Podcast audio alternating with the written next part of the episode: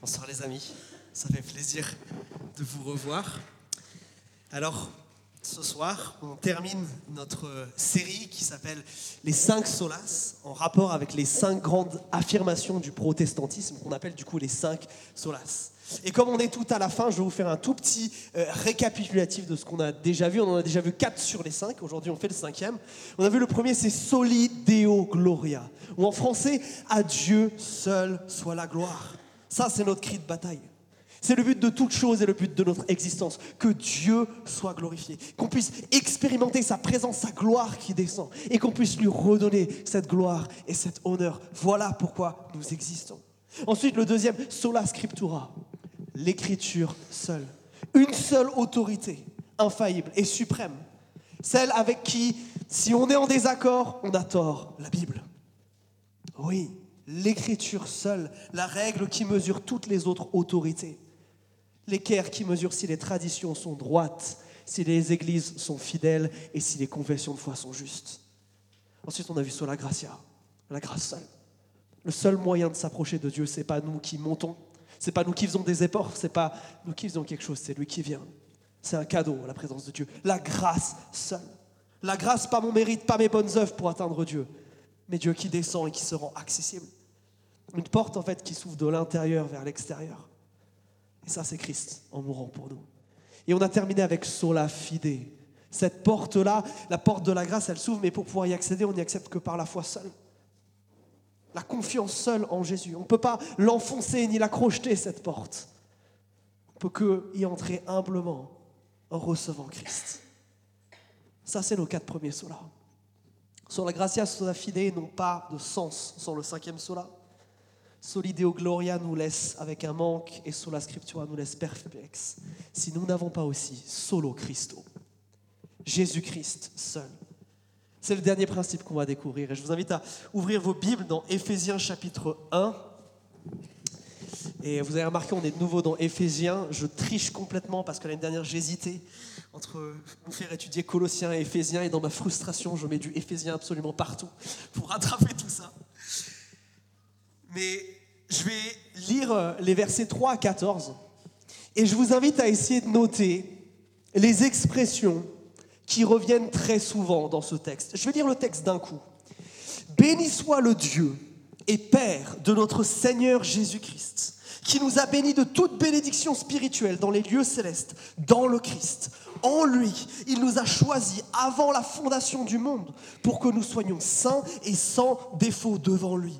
Dans son amour, il nous a destinés d'avance par Jésus-Christ à l'adoption filiale pour lui, selon sa volonté bienveillante, afin de célébrer la gloire de sa grâce dont il nous a comblés en son bien-aimé.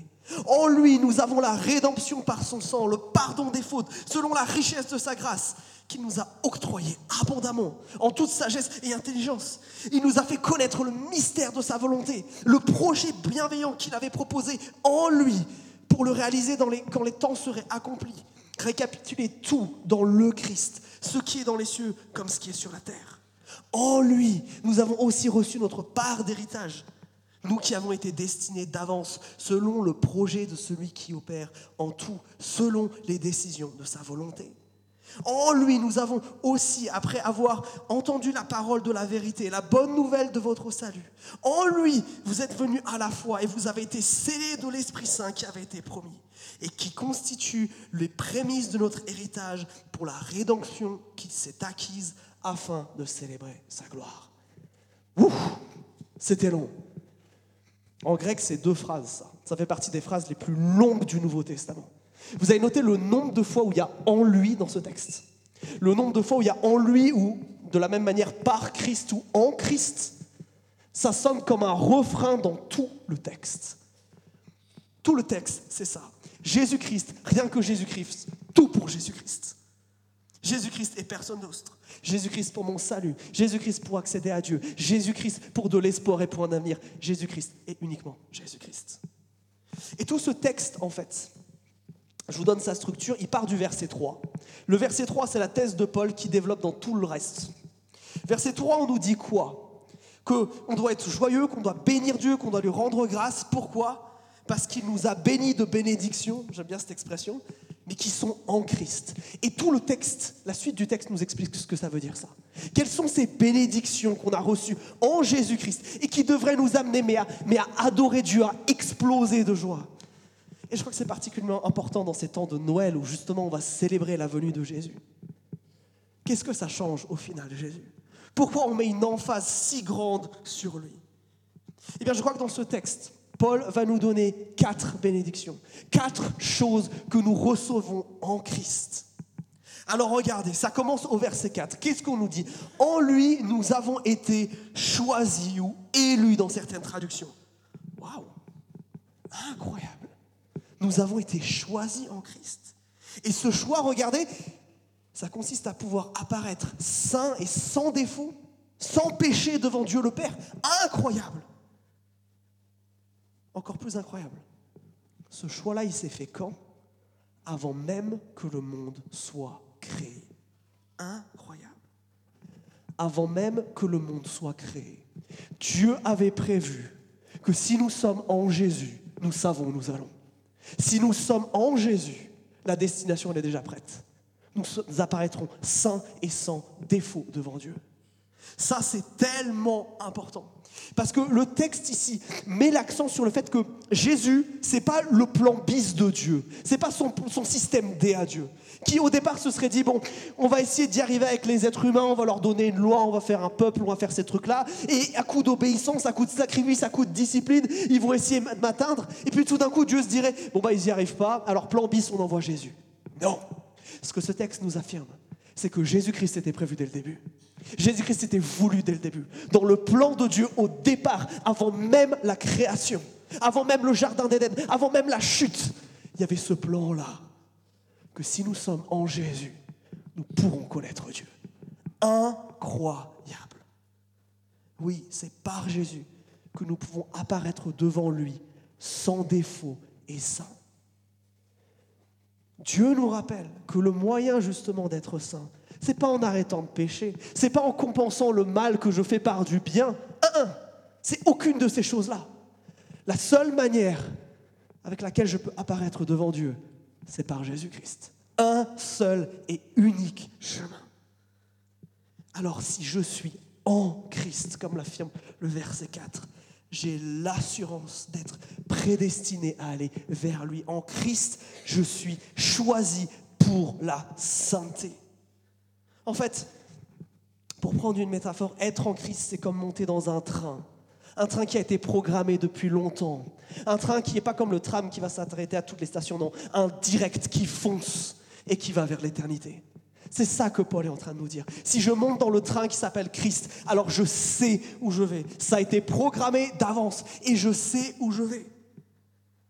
Alors, Qu'est-ce qui exactement été prédestiné d'avance? Parce que ce texte, des fois, il l'amène à bien des conflits. Il y a deux options. Est-ce que le texte nous dit que ce qui est prédestiné, c'est ça?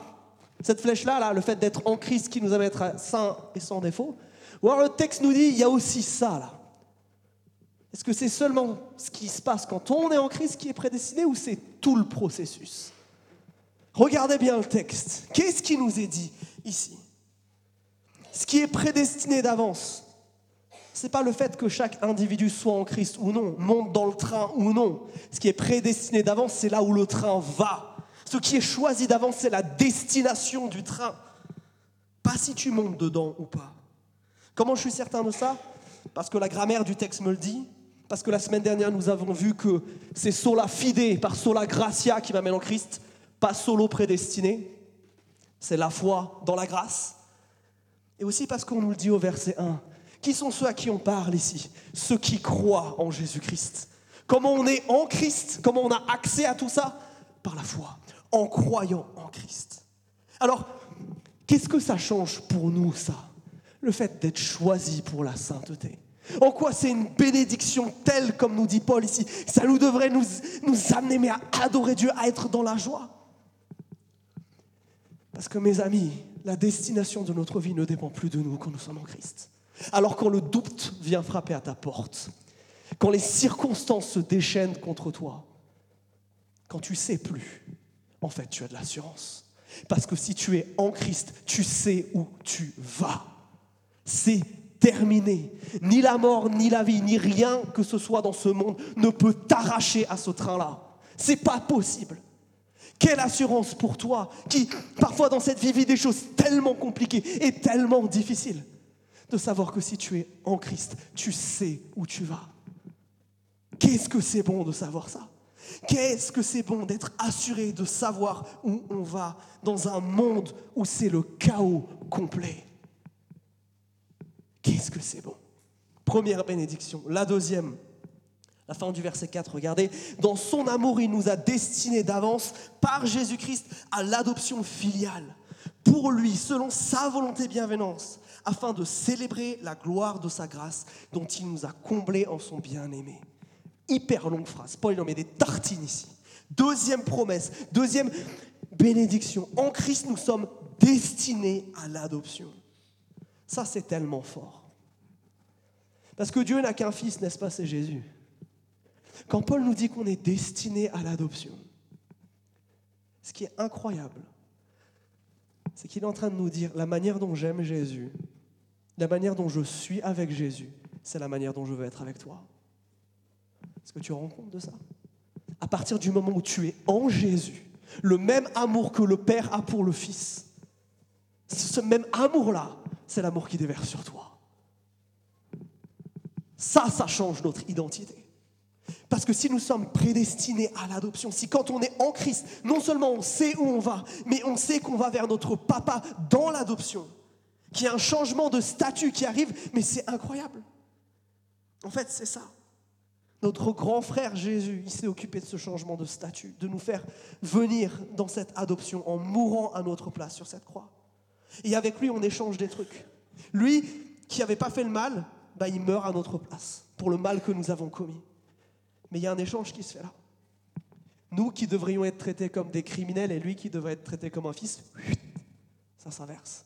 C'est lui qui est traité comme un criminel sur la croix pour que nous, nous puissions être traités comme des fils et des filles de Dieu, alors que nous ne le méritons absolument pas. Waouh la relation que Dieu veut avoir avec moi, c'est celui d'avec son Fils. Qui m'aime comme ça? Qui t'aime comme ça? Et regardez cette adoption, même chose. Elle est choisie d'avance. Elle a été accomplie par Jésus, mais elle est motivée par une seule chose, par l'amour de Dieu, qui va porter, regardez, sa volonté et son action qui vont être bienveillantes. Et ça, c'est tellement important. Surtout pour nous, et peut-être que c'est ce qu'on ne réalise pas avec le contexte de cette lettre, pour nous qui ne sommes pas juifs. Parce qu'au moment où cette lettre est écrite, on a l'habitude que le peuple de Dieu, bah, ce soit aussi une ethnie. Ça soit aussi les juifs. Et donc, qu'est-ce que ça veut dire pour vous et moi? Ça veut dire que de nouveau, on est le plan bis de Dieu? Ça n'a pas marché avec les juifs, donc on essaye d'inclure les autres? Non. D'avance, les amis. D'avance, Dieu voulait que toutes les nations viennent vers lui. On va avoir le temps de le voir, euh, je vous spoil, euh, en début d'année quand on va reprendre Genèse. Ça, c'est le plan de Dieu depuis le départ. Nous qui ne sommes pas juifs, nous ne sommes pas le plan bis de Dieu. Vous vous rendez compte de ça? Dieu de toute éternité voulait que toi, que tu sois un homme, une femme, et qu'importe d'où tu viennes, tu puisses avoir accès à sa présence, être adopté comme un fils ou une fille. Et c'est ça ce qui s'appelle. On est adopté pourquoi eh bien c'est le verset 6. Pour célébrer sa gloire. La gloire dans la Bible, c'est ce synonyme de la présence de Dieu. C'est ce qu'on voit de la présence de Dieu parce que Dieu n'est pas un homme. Et, quand vous lisez les prophètes et, qu'ils arrivent dans la présence de Dieu, ils ne comprennent pas. Alors ils utilisent ce mot-là, gloire. Il y a cette lumière intense. Ils n'arrivent pas à décrire ce qu'ils voient tellement Dieu est magnifique et incroyable. Et c'est ça. On a été créé pour ça. On a été adopté pour ça. Et ça, c'est quelque chose qui devrait profondément réjouir notre cœur. Dieu nous aime tellement que avant même que nous soyons créés, il a prévu le moyen et il avait la volonté que nous puissions le rejoindre. Qui aime comme ça Personne? Qui? Sachant qu'il savait le mal qu'on allait le faire, sachant qu'il savait qu'on allait le rejeter, il a quand même choisi de faire ça. Incroyable. Et ça, ça me réjouis. Et ça devrait te réjouir. Parce que malheureusement sur cette terre, ce sentiment d'identité, d'appartenir à quelque chose, on ne l'a pas toujours. On n'a pas tous eu la chance d'avoir eu deux parents. On n'a pas tous eu la chance d'avoir eu deux parents avec qui ça s'est bien passé. On a peut-être été brisés dans ce qui s'appelle d'habitude la famille. Ce que Jésus te dit, c'est qu'il t'aime tellement qu'il veut t'inviter dans la sienne, qu'importe ce que tu as vécu avant. Incroyable. Quelle bonne nouvelle. Et tout ça parce qu'il nous aime. Oui, naturellement, nous, sommes des enfants de parents imparfaits et spirituellement, nous sommes des enfants du péché.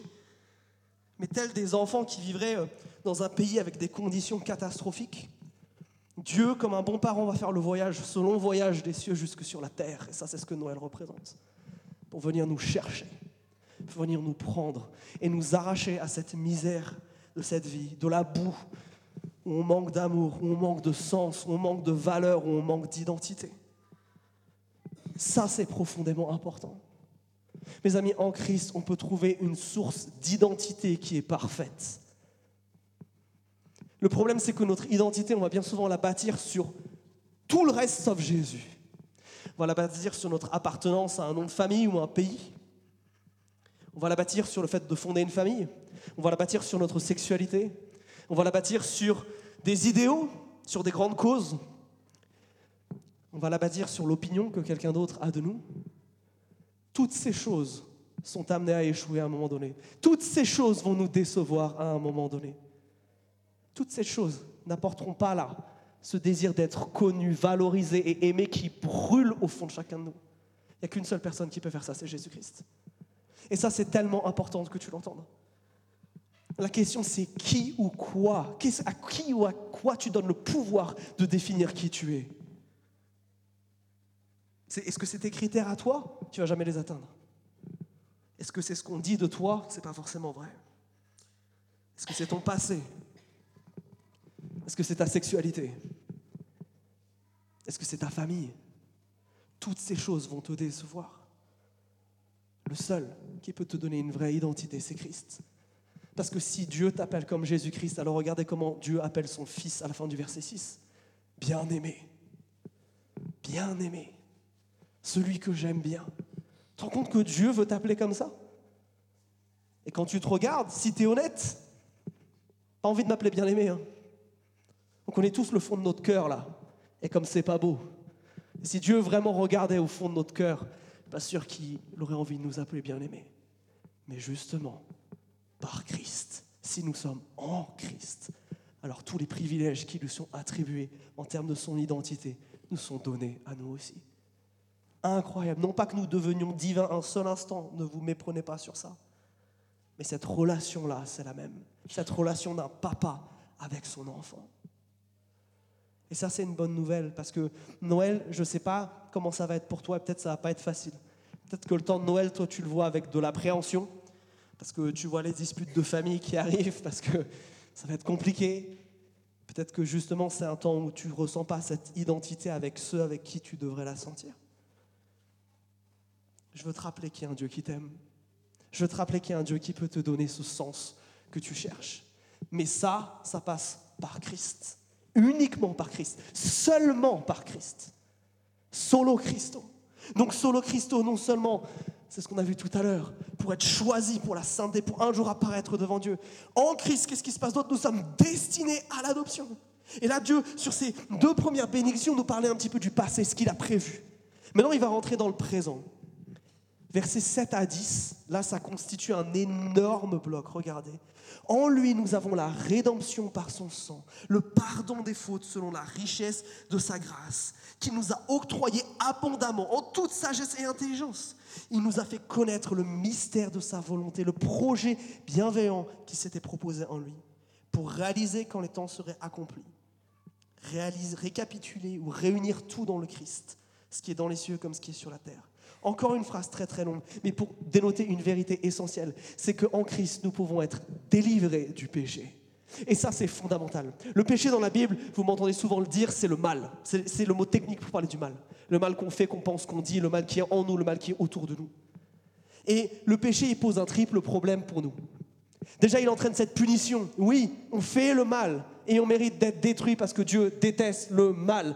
Aïe, punition, et qui est la mort.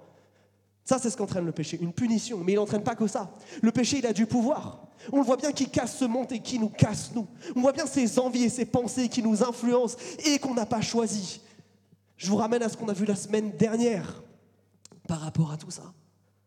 Et enfin, au-delà même de son pouvoir, des fois, il y a sa présence. Ah, je croyais que j'en avais fini avec ce péché, et là, tout d'un coup, la tentation revient. Il y a un triple problème par rapport au péché. Et de ce que Dieu nous dit dans ce passage, c'est qu'il met une solution à ces trois choses. Devinez quoi? La solution, c'est Jésus. C'était pas, pas facile à deviner, je sais. Mais regardez, dans chacun des aspects qu'il développe de ce passage, il répond à une de ces questions. D'abord le verset 7. Au verset 7, il nous parle, il utilise deux métaphores pour parler du fait qu'on est, qu'on est délivré du péché. Il parle du mot pardonner, regardez, et du mot rédemption ou rachat. Ces deux mots-là, ils font beaucoup de sens pour les Éphésiens qui écoutent cette lettre-là, parce que c'est deux mots qui ont rapport avec l'esclavage. Le pardon, c'est quand ta dette est acquittée. Généralement, on tombait en esclavage à cause d'une forme de dette et on avait une forme de dette. Et il fallait la payer, et il fallait s'en débarrasser. Être pardonné, c'est ça, c'est que cette dette, on est libéré de cette dette. Ça, c'est de la punition du péché. Là où il y a la punition du péché, Christ arrive et nous pardonne, remplace la punition par le pardon. Voilà ce qu'il fait. Il règle ce problème-là en mourant à la croix pour toi. Il n'y a plus de punition. Elle a été mise sur lui. Elle est payée. Et c'est aussi pour ça que nous, protestants, nous croyons qu'il n'y a, a rien à ajouter à tout ça. Le sacrifice de Christ à la croix, il est tellement grand, il est tellement puissant que n'importe quel péché, n'importe quel mal commis est pardonné à la croix. C'est une de nos grandes différences avec nos amis catholiques. Il n'y aura plus de souffrance à avoir dans le purgatoire. Il n'y aura pas à payer dans cette vie ou offrir autre chose. Ce que Christ a fait, c'est tellement puissant que ça peut délivrer de tout le mal qui a été commis. Mais la deuxième image qui est utilisée, c'est celle de la rédemption ou du rachat. Ça, c'est une deuxième métaphore de l'esclavage. C'est là l'action justement de faire sortir la personne de l'esclavage en payant cette dette-là. Il y a toujours cette histoire de dette, mais là c'est beaucoup plus centré sur l'idée de, maintenant tu sors de ta condition. Si tu es racheté, tu plus sous la domination de ton maître. Tu as quitté sa maison. Tu n'es plus esclave de cette personne-là. Tu es libre en fait. C'est d'ailleurs pour ça que les premiers chrétiens avaient cette habitude-là, comme parmi eux il y avait beaucoup de gens bah, qui étaient esclaves. Ils mettaient leur argent en commun pour se racheter les uns les autres, pour quitter leurs conditions d'esclavage. Et ça c'est tellement important, parce que c'est ce que Jésus fait avec le péché aujourd'hui. Là où le péché a du pouvoir dans ta vie, il y a la puissance de la rédemption. Et ça, il faut que tu comprennes parce que c'est tellement, tellement important. Jésus, par ce sacrifice sur la croix, mais surtout par l'Esprit Saint, le fait que lui habite en nous, le pouvoir du péché peut cesser. Le pouvoir du péché sur ta vie peut cesser. Tu n'es jamais, écoute-moi bien, obligé de pécher.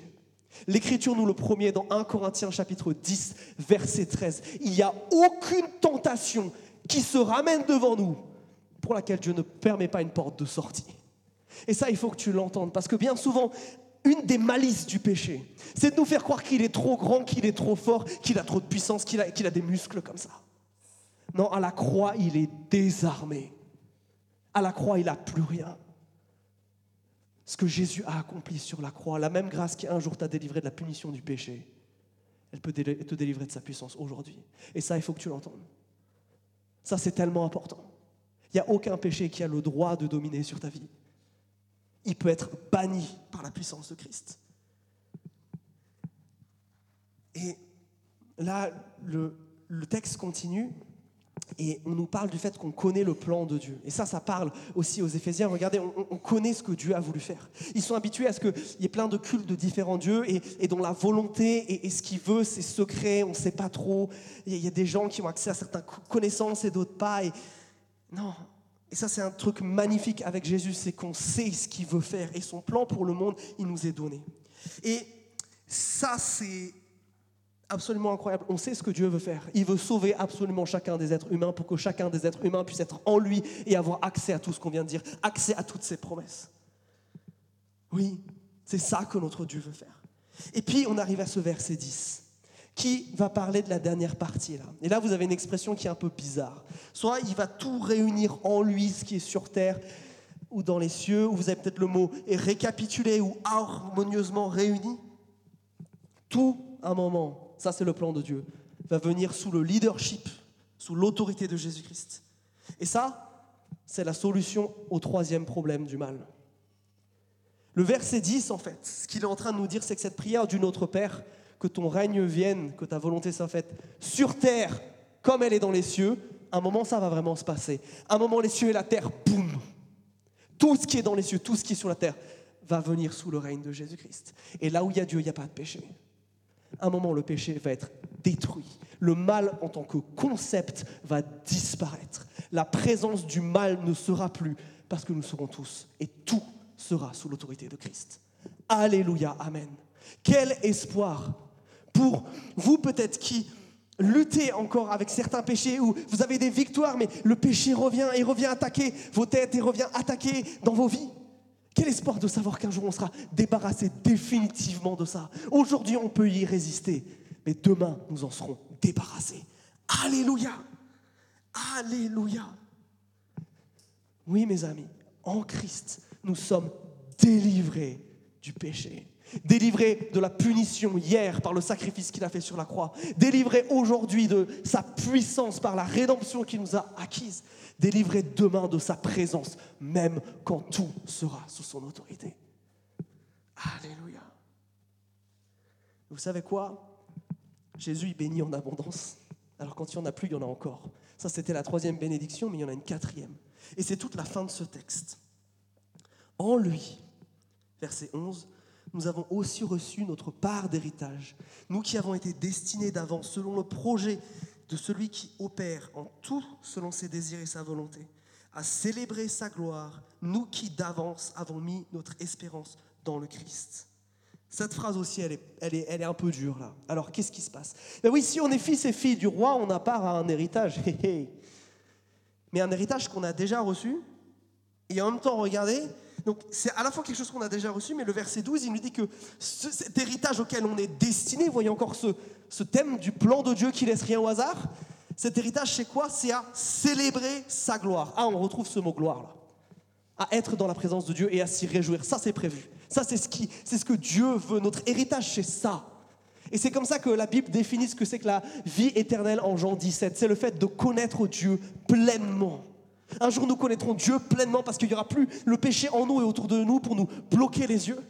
Parce qu'on sera dans des corps ressuscités qui pourront être dans la présence de Dieu et nous verrons Christ face à face.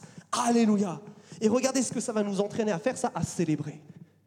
Oui, les cieux, dans la vision du monde chrétien, ce n'est pas des gens assis sur des nuages qui font ce qu'ils veulent parce qu'ils ont bien réussi sur cette terre. Non. C'est des gens qui sont en extase devant l'être le plus incroyable de l'univers.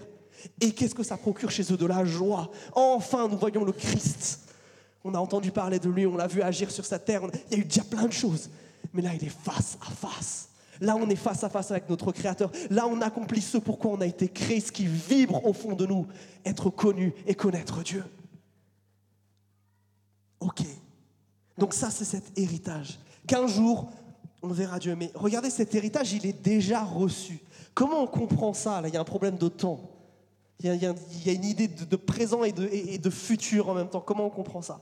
Ben C'est pour ça qu'il y a les versets 13 à 14 qui développent ça, qui expliquent ça. Verset 13, en lui vous aussi, après avoir entendu la parole de vérité, la bonne nouvelle de votre salut, en lui vous êtes venus à la fois et vous avez été scellés de l'Esprit Saint qu'il avait promis et qui constitue la compte de votre héritage pour la rédemption qu'il s'est acquis afin de célébrer sa gloire. Fin du verset 14 comme fin du verset 12, ouais, l'héritage, ça reste la célébration de la gloire. Mais Dieu nous a donné un acompte, une avance. Cette avance, c'est quoi? Enfin, plutôt, c'est qui? C'est l'Esprit Saint maintenant, sur l'Église et dans les croyants. Nous pouvons déjà expérimenter la présence de Dieu. Est-ce que vous vous rendez compte de ce que Dieu est en train de dire là? C'est qu'il vous aime tellement que non seulement il va tout faire pour qu'on passe l'éternité ensemble, oui, il a prévu d'avance toutes ces choses-là. Mieux que ça, Dieu refuse d'attendre. C'est pour ça qu'il envoie son Saint-Esprit, pour que aujourd'hui même nous puissions être en relation avec lui. C'est pas incroyable ça? Dieu refuse d'attendre. Dieu refuse d'attendre. Parce que le désir qu'il a, c'est de connaître et d'être connu par chacun d'entre nous.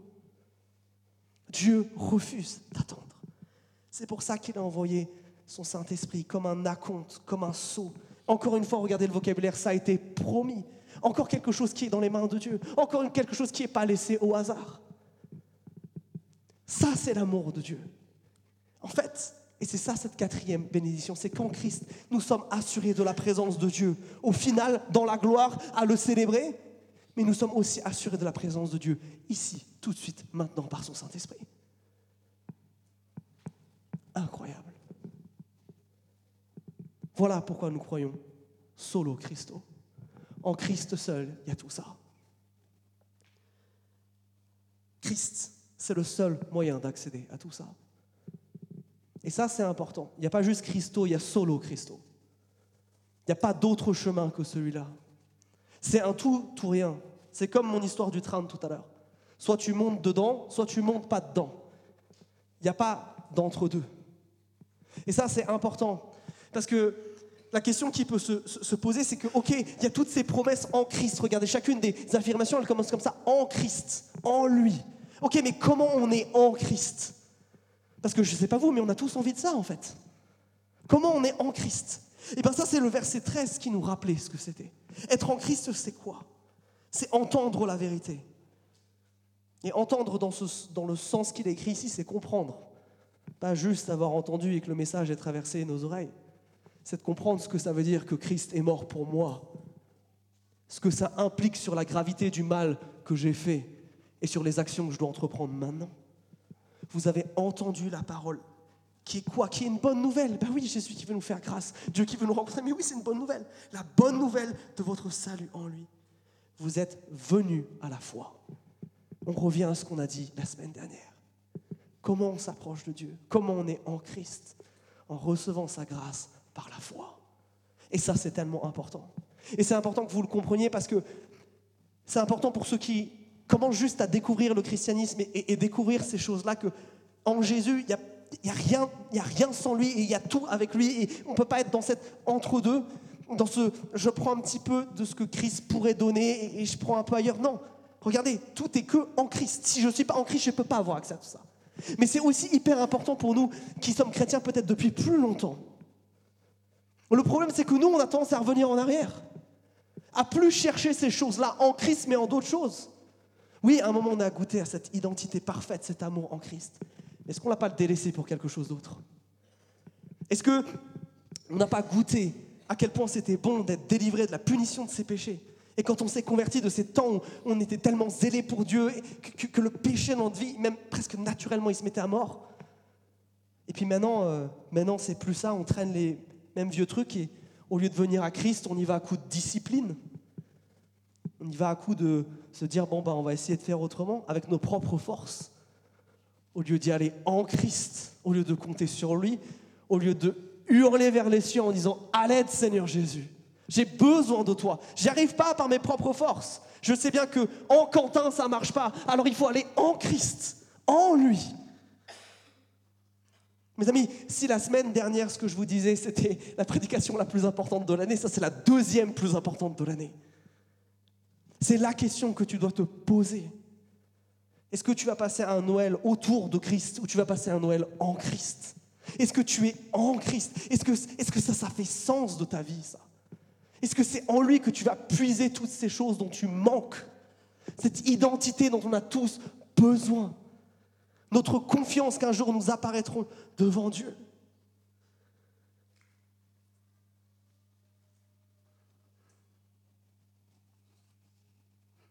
Alors je vous propose qu'on prenne un temps pour réfléchir à ça, un temps pour répondre à ce que le Saint-Esprit nous dit dans ce texte, un temps peut-être pour nous positionner, parce que peut-être qu'après avoir écouté ça, vous vous dites, peut-être vous êtes dans la joie et vous avez besoin d'être joyeux parce que vous êtes en Christ. Et tout ça, ça décrit ce que vous vivez. Et c'est trop bien. Peut-être que vous vous dites, euh, ça, ça décrit ce que j'ai vécu dans le passé, mais pas forcément ce que je vis maintenant. Peut-être que vous vous êtes éloigné, il faut que vous reveniez. Parce que la solution ne se trouve pas loin de lui, mes amis. La solution ne se trouve pas loin de lui. Elle se trouve au plus proche de la présence de Christ. Quand j'ai mal et quand ça va pas, c'est vers lui que je dois courir, pas vers l'extérieur. Parce que là-bas, il n'y aura pas de solution. Là-bas, il n'y aura que l'amertume. Là-bas, il n'y aura pas la délivrance du péché. Il y aura juste la colère. C'est en Christ. Revenez à lui. S'il y a une de ces promesses-là que vous ne vivez pas actuellement, revenez à Christ. Revenez vous positionner en lui. Mais peut-être que pour vous, c'est la première fois que vous entendez tout ça. Et peut-être que vous n'avez jamais réalisé à quel point le christianisme était... Il y a un choix qui vous est posé encore une fois aujourd'hui. Et à chaque fois que ce message est prêché, est-ce que vous voulez monter dans le train? Est-ce que vous voulez abandonner votre vie d'avant pour recevoir ça? Mais c'est un ticket, c'est un aller sans retour. La foi, c'est un aller sans retour. C'est je mets toute ma foi en Christ, je mets toute ma confiance en lui, je le suis aveuglément. Et je ne retiens pas des choses derrière, il n'y a plus de filet de sécurité. J'y vais à 200%. J'abandonne tout pour le suivre. Parce qu'il y a tout ça. Parce que je réalise qu'il m'aime. Parce que je réalise que personne m'aimera comme ça.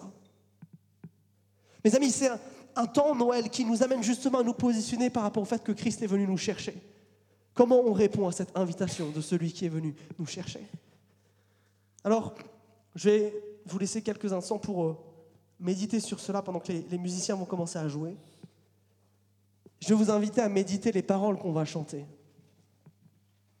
On va chanter ça. Je sais que tu veux nous faire grâce.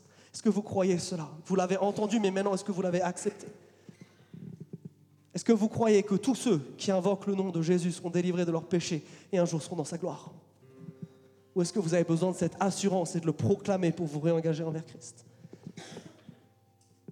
Est-ce que vous pouvez dire oui, j'ai péché et c'est grave Je fais le mal et c'est profondément grave ça casse ma relation avec Dieu, ça casse ma relation avec les autres et ça me casse.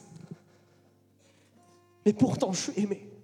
Pourtant, Christ peut me restaurer tout ce qui est brisé.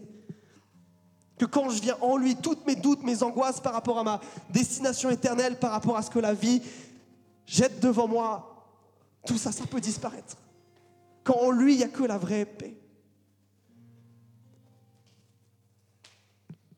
Parce que si c'est votre cas, si ça, ça décrit l'état de votre cœur, alors ce refrain, il va être important.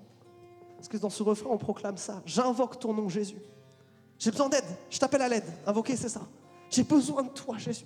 Sauve-moi maintenant de, là où je suis plus en toi, là où mon péché me casse et me détruit.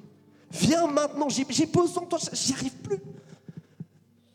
Et, non seulement ce constat de ça marche pas, mais je veux plus être le même. Il est hors de question que je ressorte de cette salle de la même manière que j'y suis entré. Si Jésus-Christ vient, si nous nous positionnons en Christ, c'est la promesse que je peux vous faire. Si nous sommes en Christ, tout peut changer.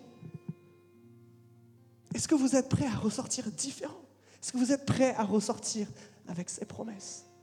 Je vous laisse encore quelques instants pour réfléchir, pour parler avec Dieu, pour laisser le Saint-Esprit vous dire quelque chose. Et ensuite, nous chantons.